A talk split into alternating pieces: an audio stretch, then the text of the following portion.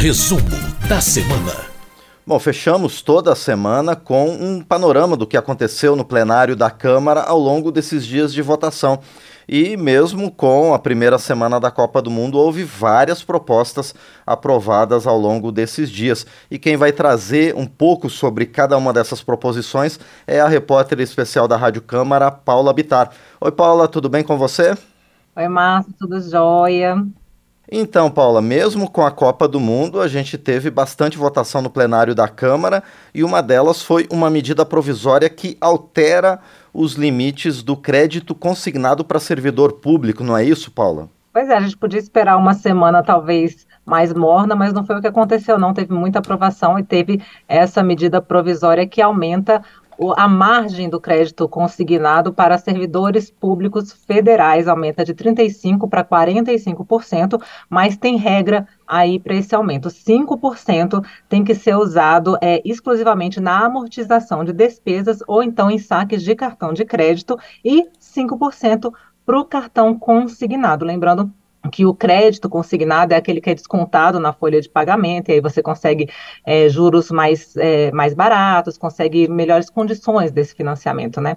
Bom, Paula, e além dessa medida provisória, a gente teve uma série de projetos aprovados.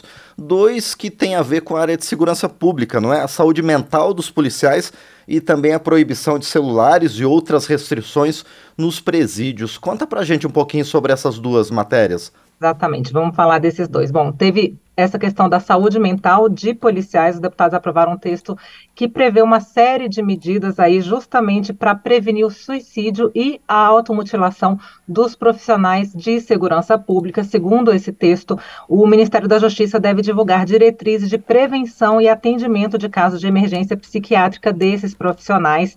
A proposta estabelece três estágios de prevenção, e aí eles vão desde palestras e campanhas, passam por programas sobre abuso de álcool e outras drogas, até pode chegar aí a restrição do porte e uso de arma de fogo e acompanhamento psicológico. E como você falou, teve também essa proposta que diz respeito ao uso de celular dentro de presídio, que busca aí coibir mais esse uso, e aí cria novo tipo penal, também aumenta a pena, por exemplo, o crime de utilizar ou manter aparelhos de comunicação quando cumprir pena em regime fechado, sujeitará o preso à pena de detenção de dois a quatro anos e o crime de levar aparelhos para os presos ou facilitar esse acesso terá um aumento de pena que passa de detenção de um a seis meses para reclusão de quatro a seis anos.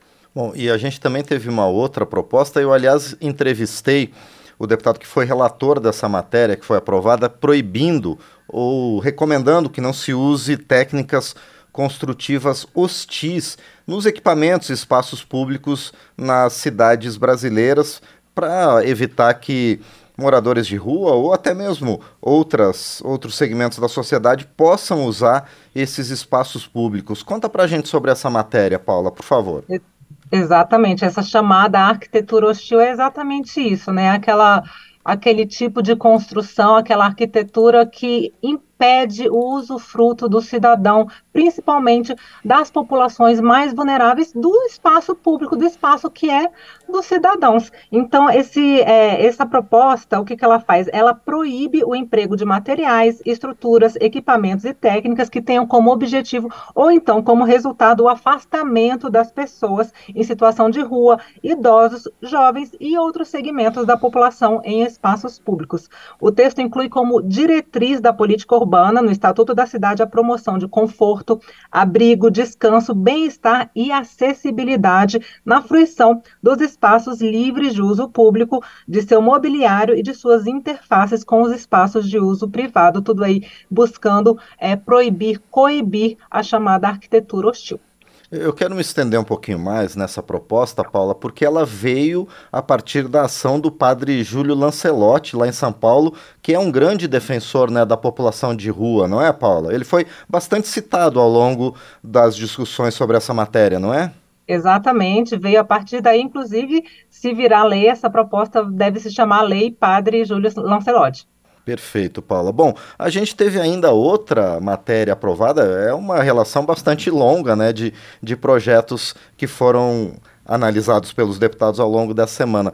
Um que proíbe qualquer alteração na Bíblia. Como é que foi essa discussão, Paula?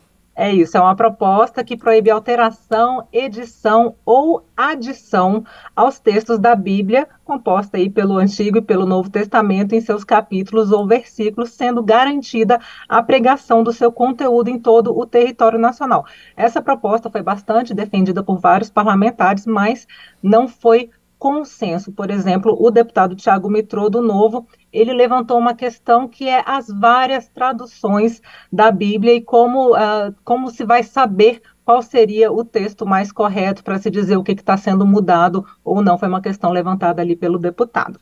Muito bem. Bom, e para encerrar, Paula, a gente teve também alterações em questões que se referem ao incentivo, ao fomento ao turismo nacional. Como é que é essa matéria, Paula? É isso, é uma, uma, proposta que amplia as atividades financiáveis com dinheiro do Fundo Geral de Turismo. O texto prevê, entre outros pontos, o uso de recursos do fundo para garantir empréstimos ao setor. Muito bem, essas foram então as principais matérias aprovadas pela Câmara dos Deputados ao longo dessa semana. Essas proposições todas foram votadas no plenário Ulisses Guimarães e quem trouxe esse resumo para a gente foi a repórter especial Paula Bitar. Paula, mais uma vez, Obrigado por sua participação aqui conosco. A gente volta na semana que vem com mais um resumo da semana. Por enquanto, obrigado. Até mais, Márcio. Muito bem, essa foi então a repórter especial da Rádio Câmara, Paula Bitar, conosco aqui no painel eletrônico, trazendo o resumo da semana.